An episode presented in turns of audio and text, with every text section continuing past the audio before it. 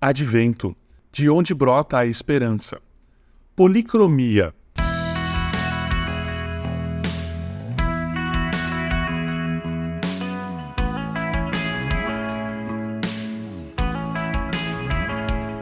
Um dos elementos distintivos da fé cristã reside no fato que há um Deus que criou, sustenta e redime intencionalmente o mundo criado. Ele está pessoalmente envolvido com a sua criação. Isso tem um papel significativo para nossa espiritualidade e vocação, como mostra o Salmo 19, uma oração que reconhece a revelação de Deus nos dois livros da realidade, a natureza e as Escrituras. Esse salmo nos mostra que a natureza responde às ordens e aos cuidados do Criador.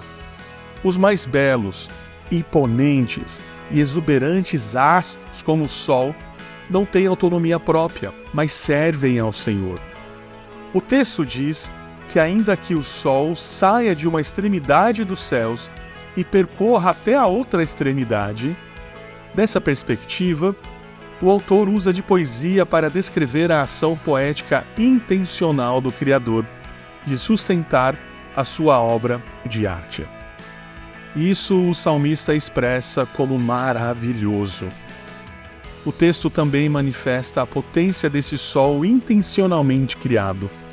Nada se esconde do seu calor. Mas enquanto criatura, ele não chama a atenção para si mas aponta para o domínio do Criador que governa toda a realidade. Ele nos lembra que as coisas criadas não são aleatórias. A natureza e a vida não são acidentes. Não, são planejadas, projetadas e executadas com amor pelo Senhor. A criação é um sinal dado pelo Criador que revela o seu poder generoso.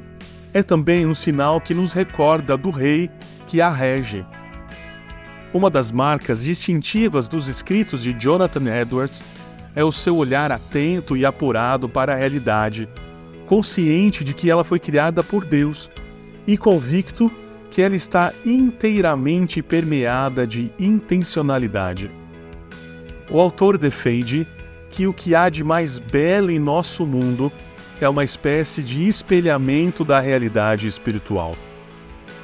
Depois da queda, as consequências do pecado nos afastam de Deus e nos levam a enxergar o mundo em tons de cinza. Contudo, o mesmo Deus que deu a vida à criação demonstrou seu amor também na encarnação.